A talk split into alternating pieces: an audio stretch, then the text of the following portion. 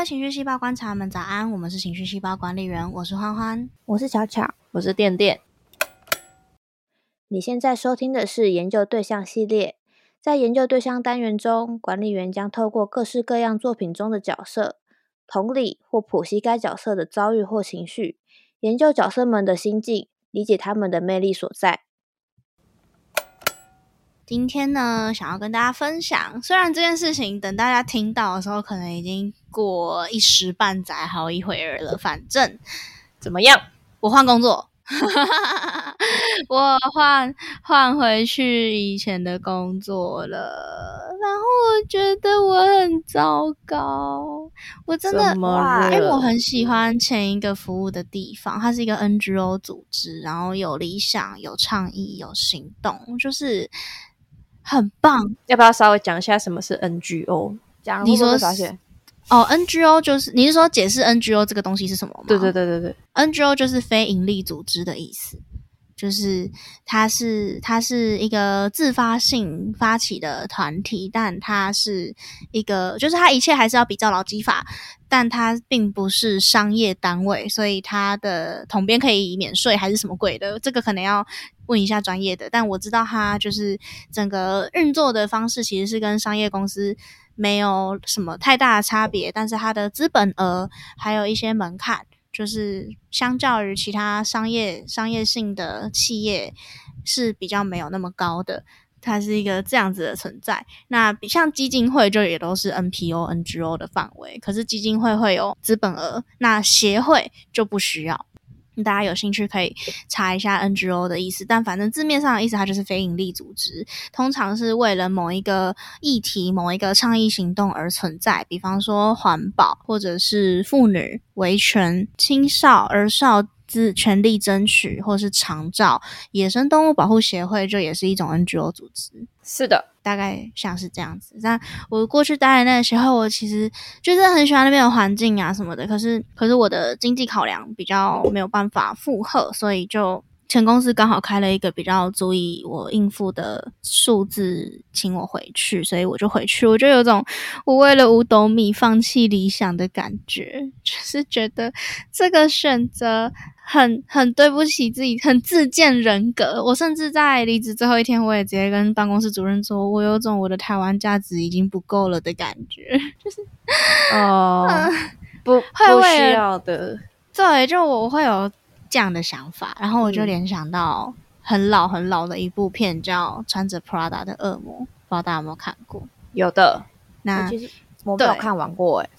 哦，你没有看完过？去看，好看啦，好看。我反正他就是。也是在讲他迷惘，然后到不确定自己的需求，到确定自己真正要的是什么样的生活目标的这个过程。那这也是今天的研究对象内容。没有意外的话，我等一下也会在介绍这部片的过程里面穿插一些我自己的感想。好，好，Andrea，以下称她为 Andy，就是她是本片的女主角，是安海瑟薇，她真的很漂亮哎，真的很漂亮。为什么有人可以？到现在还长这样，她真的是我通常不喜欢下垂眼的人，可是她好漂亮哦，真的，她真的很漂亮，她真的很漂亮。她为什么可以五官那么大，但还是那么漂亮？她嘴巴也大，眼睛也大，鼻子也大，但她就是漂亮。称赞还是在干嘛了？干，真的是称赞，她真的很漂亮，安真的很漂亮。反正对我真的觉得她超漂亮。好，我接着讲，Andrea。也就是以下会称呼他为 Andy。身为一个西北大学毕业、打算成为记者的高材生，他原先并没有想过自己毕业后的第一份工作会是时尚杂志生产台主编的助理。当他穿着一身朴素的衣服，吃完洋葱杯狗，就是嘴巴里面会有洋葱味道，提着简朴或是用他同事的形容词商眼的公事包，踏进这个充满精品和潮流服饰的办公室里。那一刻，他不晓得他注定要成为他们的一份子，还以为可以把这份工作当做跳板，一年后再按照自己的理想过生活。Andy 凭借自己足够聪慧灵光的脑袋以及不服输的倔强性格，成功在如此竞争的产业里生存。每当自己的能力越来越被看重，Andy 就必须要面对越来越多的选择：与好友相聚时被迫中离，错过男朋友的约定，私生活一团乱，一再一再的让他为了工作燃烧自己。而每一次这种时刻，Andy 都会以为自己其实是没有选择的。Andy 的努力，其实 Miranda 就是刚刚讲的那个伸展台的主编，也就是美丽史翠普饰演的角色，Miranda 都看在眼里。一次一次，他交出漂亮的成绩单，都让 Miranda 渐渐的对他刮目相看。在某一个重要的场合，Andy 顺利的协助同事度过一次的失误，这让 Miranda 打算交付给 Andy 更加艰难的任务，也就是取代原同事，成为 Miranda 的第一助理。原本的同事是第一助理，而 Andy 是第二助理。原本是这样的，但 Miranda 打算要交换。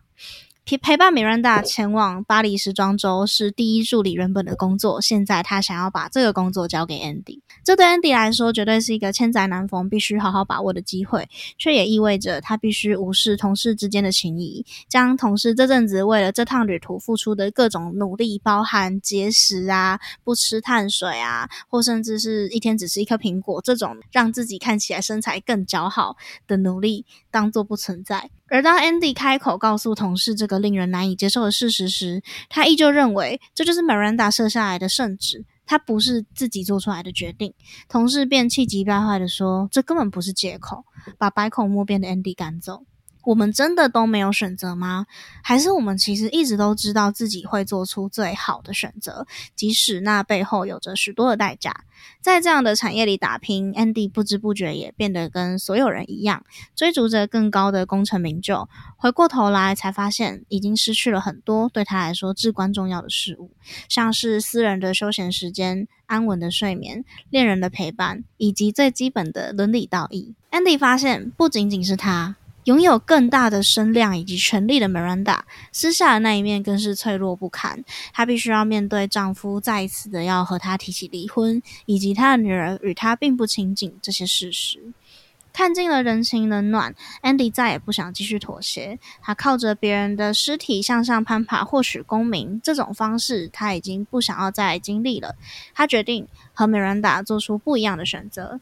他把工作用的手机，就是三不五时会打电话来打断他吃饭、打断他睡觉，一天到晚都响个不停的那只手机，抛进水池里，头也不回的朝着 Miranda 的反方向离去。就是整个穿着穿着 Prada 的恶魔的剧情大纲。那我会想要分享这个故事，是因为我我其实会其实会忍不住在做出决定要回前公司的时候，觉得就是我背弃了我的信仰，背弃了我原本坚信的理念以及一切。这是不是就是就算薪水比较漂亮，可是原本在 NGO 的那份薪水也并没有让我无法过生活。那我怎么可以这么做？我这样是不是就是我也不是没有选择啊？就是我原本会觉得说，就是因为我的经济能力长这样，所以我别无他法，我没有选择。可是其实终究就是我选择了离开 NGO，然后接受这一份更漂亮的薪资。可是这并不是，我会觉得，因为我知道你假日就还是会回去听他们的讲座，或者是可能偶尔会帮忙之类的。是我，我并不觉得你有背叛他们，或者是为五斗米折腰嘛，因为你还是有在你的能力范围内，你允许的时间内去帮助他们，就你还是就是你没有背弃他们的感觉，我会这样子想，真的吗？真的 啦，就是我知道他们不会，他们不会这样想我，可是我会这样想自己，就是会觉得啊。没关系，这集不是要讨论我的情绪，对，我只是在想到，就是我以为我没有选择的时候，就是 Andy 也会一直觉得他没有选择，他没有选择，他是逼不得已的，是 Miranda 让他这么做的，是 Miranda 让他变成一个混蛋的。可是也都是他选择要接下这些任务、接下这些东西的，就好像有一个说，就是有人会说，有一个说法是，你不可以一直把没有选择挂在嘴边，因为实际上你走到今天这一步，每一步都是你自己做的决定，你要为你自己做的决定负责。我就会觉得，哦，对，有其道理，有点两难，是因为我也有听过那一句话，可是我看到那一句话的事情，它是在一个 Me Too 的事件当中，他们在指责这些受害者：你当初已经选择默不吭声，要忍下来，为什么你现在又要选择把这件事情发扬光大？就是不是发扬光大，就是把这件事情公诸于世。情况不一样啦，情况不一样。我那个时候没有选择，有可能是因为我那个时候身份让我不适合这么做，但我现在可能不是那个身份，或我已经逃离那个权力结构了，所以我可以选择把这件事情说出来。我不知道，那如果是你们在就是刚刚故事中，他接收到他要取代第一助理，你们会去跟那个人讲，还是就是继续当第二助理？我我还是会选择升职啊，我其实也会跟 Andy 做出一样的选择，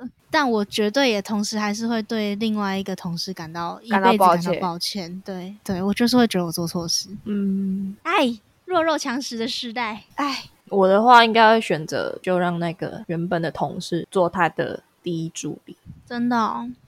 那你有可能会被开除吗？就是因为你没有遵守上司的。这可能要问 Marida。对，这可能要问 Marida。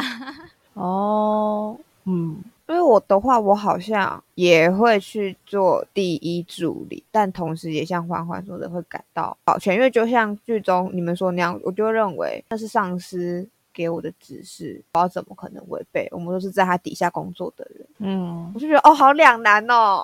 记得在测 MBTI 的时候，就有一一道问题是：你会选择正确的道理、正确的逻辑，还是你会把人的感受优先排在第一？然后我选的是后者，所以我们才是 F。我我不记得了，你不记得？嗯，没关系，我很久没。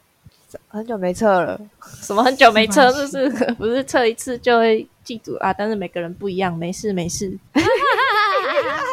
所以他最后剧情他选择了什么？我有点忘记了。他就是那个把手机丢到水池里，然后离开了时尚产业，去找了一份记者的工作。就他就是专心的去找记者的工作。然后找工作的那个地方就也有跟 Andy 说，就是哎，我看你上一份是 Runway，真的有，就是这里真的是你要去的地方吗？然后他就说，呃，其实 Runway 才才真的不是我要去的地方，但我在那份工作学到很多，不后悔。这样，所以她有去跟她的男朋友复合吗？有嘞哦，因为我记得她男朋友也是觉得她变了，她不是我当初认识的那个 Andy 了。对对对对对，但我觉得她男朋友蛮乐笑的。怎样？怎么说？就是因为因为就是有有一幕是 Andy 带着他工作的地方的名牌包去，就是拿到一些比较新品的名牌包去跟他们的朋友们见面，然后。就送给一个女生，然后女生就很开心的收下喽，就就开始调侃 Andy 的工作。那 Andy 就试图要跟他们解释，就是其实生产台并并没有大家想的那么肤浅，其实是一个蛮有内容、蛮蛮有趣、蛮有挑战性的工作。结果大家就开始，呃，是一个蛮有趣、蛮有挑战性的工作。讨厌哦。然后 Andy 的手机就响了，就是他老板打来，然后他就要他就说，哎，不好意思，我接一下电话。然后他们就，哦，帮你跟他讲电话，帮你跟他说，不要在你下班之后还要绑架你。什么什么的，然后就在那边抛接他的手机哦，就是各种不不把手机还给他，Andy 就生气了，就就说你干你们这人北蓝之类的，就就抢回自己的手机去接电话的时候，他们还觉得这一切好笑哦。有我有印象，这群朋友就打从心底瞧不起。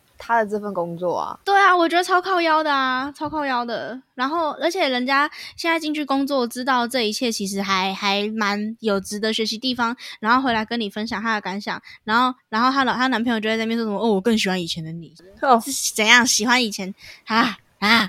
然 后我就觉得他们男朋友也很也很也很没有给他没有在他身后给他当依靠啦。对我就会这样想。对。我比较有印象的一幕是 Marinda 坐在车子里面，看到已经已经往他想要的路前进的 Andy，然后也是浅浅的一抹微笑这样子，然后就对司机说：“那那一看什么看？开车啊，这样子，开车啊，看屁呀！或许 Andy 也是某个方面 Marinda 想要成为的样子。没错，我觉得，我觉得它是一部每一个时期看都会有不一样感想的。电影，嗯，我还蛮喜欢的。巧巧没看完，可以去把它看完，去把它看完。诚诚挚推荐。而且我觉得，对于没有选择这件事情，我小时候其实就是它，它是一个阶段的转换，就是我小时候会觉得，对啊，他真的就没有得选啊，他没有讲错。然后到大概高中还是大学，开始就是会有人说你这样子做就是自作自受的时候，就也会觉得，对啊，都是你自己选，你自己要走这条路，你自己要选择这样对待人家。但到最近就会觉得，我都懂，但对，就是会有不一样的体悟，这样。哦，嗯，好像大概也是我们高中的时候有返校的吧。高中还是大学，返校所以游戏嘛，我忘记是游戏还是电影。我电影电影的话是一定我们大大学因为是我们一起去看的。可是可是游戏应该是高中，但我记得那时候出来就有两派人嘛，一派就也是检讨，觉得女主角根本就是活该或者是之类的。那另外一派就会觉得，可是她就是生在那个时代下，她没有选择之类的。我我大概是那个时候也是站在女主角活该派，嗯，就是我会觉得他当然很可怜，可是他有他必须要负起的责任，像是向国家举报这件事情给他带来的罪恶感跟愧疚感，这是他必须要负起来的。可是就还是会很没有同理心的觉得。你不要这样做不就好了？可是过了一段时间之后，就会觉得，可是他又有什么选择呢？嗯，因为他在那个他的家庭环境也不好，那他那时候唯一的依靠就是老师，那又发现老师好像跟其他人有感情，那他好像也应应该会不平衡吧？他也有点有点没有选择，只能这样做，对对对，感觉是多了一份同理嘛，再回去看这样子。嗯，就是比较有办法共情角色的时候，就会就我现在的心灵阶段就会是，我知道他们都是自己做出这样的选择的，可是某一个角某一个角度来看，他们确实没有选择，就现在是处于这个矛盾的状态。就是嗯他们有，但又会觉得他们没有。对对对对对，会想到返校的方瑞欣。然后我比较有印象的是游戏的剧情，它是背景是设定在台湾白色恐怖时期的一所高中。那方瑞欣就是其中一个女学生，然后呢，她当时爱上了一名国文老师，跟他有一一点感情这样子，但是后来发现这个老师好像也跟另外一个老师有点什么，但也不确定。那因为方瑞欣本身的家庭就是比较不完整，所以他那时候唯一的慰藉跟支柱就是老师。当他得知这件事情，就是心里会很不平衡，所以就向国家举报了哦，他们好像在做一些什么读书会的事情。那在当时就是非常严重，所以他就算是害到了老师，还有一些读书会的学生们。所以他，但他后来得知，老师只是跟另外一个女老师，就是有读书会工作上的往来，并不是真的跟别人有感情，所以他也非常的愧疚、很自责。所以他后来也就结束了自己的生命。这样好，解释完了，可以接下去。巧巧刚好想要讲一讲，哦，我刚刚说就是方瑞欣的这个举动，就是嫉妒别人，然后就是以为啦，以为他们之间有什么，然后嫉妒，所以去做举报，然后事后这些后悔。然后我我会想到是伯杰顿家族那个影集，它主要是都会有一个旁白，叫做威索顿夫人。然后旁白有名字哦，哦，他呃旁白有个名字，他他就是一个隐藏人物，因为他都会隐藏在这个上流社会中，然后去写上流社会的八卦，可是没有人知道他是谁。嗯哼，对，然后大家都会想知道这个人是谁，因为你这样子写上流社会的八卦，就是皇室的人会不开心，因为觉得你怎么可以说我们坏话，所以他们就一直想要抓这个人是谁，这也是这个片中一个很重要的一个剧情。他们那个时候就是不知道这个人是谁，然后一直想办法调查这个夫人到底是谁。那那个夫人其实就是一个 A 女，好了，我我我就就就不剧透了。但是调查结果大家以为是 B 女，所以他们就准备要把，因为他们发现说，哎，这个夫人都没有写过 B 家族的坏话，所以他们认为就是 B 家族那个女生写的，不然他们干嘛不写自己的坏话，都写别人的坏话？他们就准备要去抓他们之类的。那 A 女其实知道，她她可以选择站出来说，其实我来去拯救这个家族，但她的做法是，她只好选择写 B 家族的丑闻，然后让他们被其他人唾弃。来去洗去他们的嫌疑，虽然他们被洗去嫌疑，但是 B 家族就是就是被大家唾弃，就是被大家就是哎，原来他们家这种不检点这样什么的。然后后来 B 才发现，B 去 A 家玩的时候才发现说，原来我的闺蜜就是这个夫人，原来她写我的坏话。但就会觉得，她如果跳出来说夫人就是她，她就是会被处死。但她如果去写她闺蜜的坏话，那闺蜜就是会讨厌她。她也。我就觉得他很难做选择，会觉得他好像没有选择，但他其实也有选择的这种感觉。我不知道你有没有听懂这一切的逻辑，好像跟前面的例子对差不多矛盾。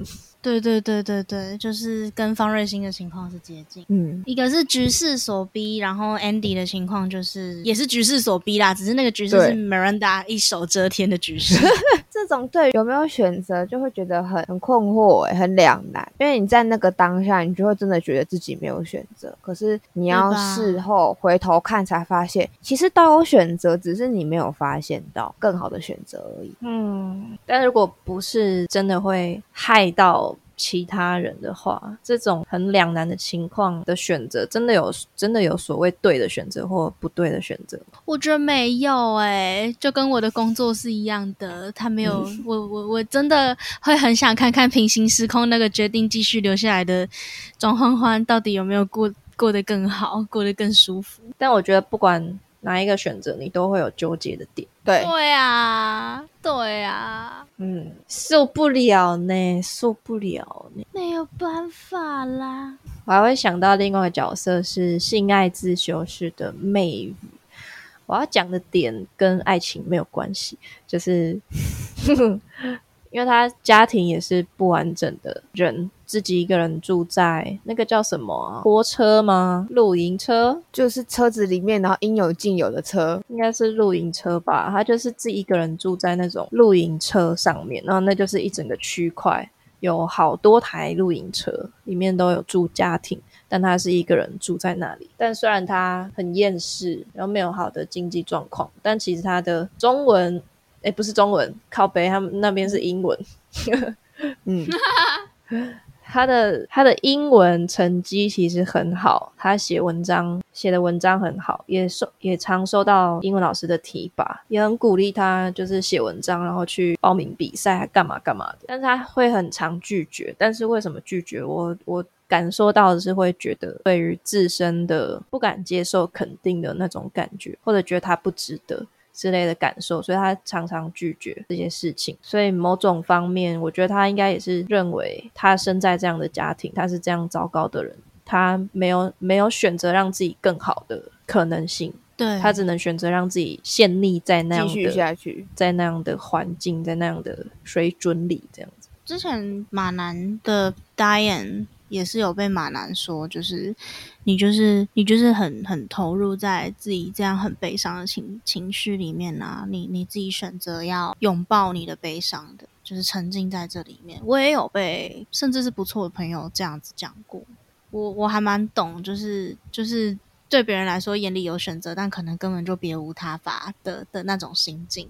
嗯，当然走出那个情绪之后，可能就。还是还是会知道说是是可以有选择的，可是，在那个当下很难很难去跟你说对可以，是是没有办法，就是那个当下真的没有选择。嗯，我是这样看待的，所以是有点陷在那个情绪里面，已经太习惯了。对对对，你你是这样子这样子运作，又甚至是你真的没有本事，你没有那个心理状态，你没有足够的后盾，或者是。你的你的底气是是你无法去支撑所谓的站起来的这一种选择的，嗯嗯，就不管是心境所逼还是局势所所逼，我觉得都是都是接近的情况，所以我才会觉得这一部真的很好看，因为 Miranda 跟 Andy 其实就代表着两种选择，但他们都有都有很不错的人生，都有所收获，也都有所失去。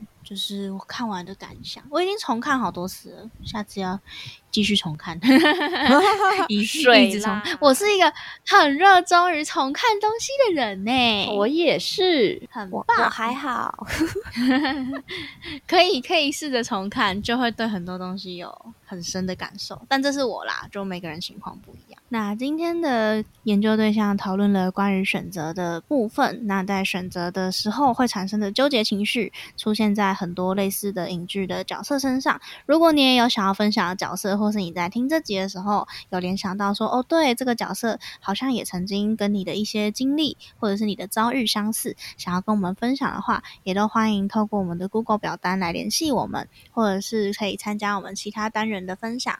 如果愿意的话，也可以跟我们聊聊你的故事，还有你的心情。那今天的研究对象就差不多到这边，大家晚安。晚晚安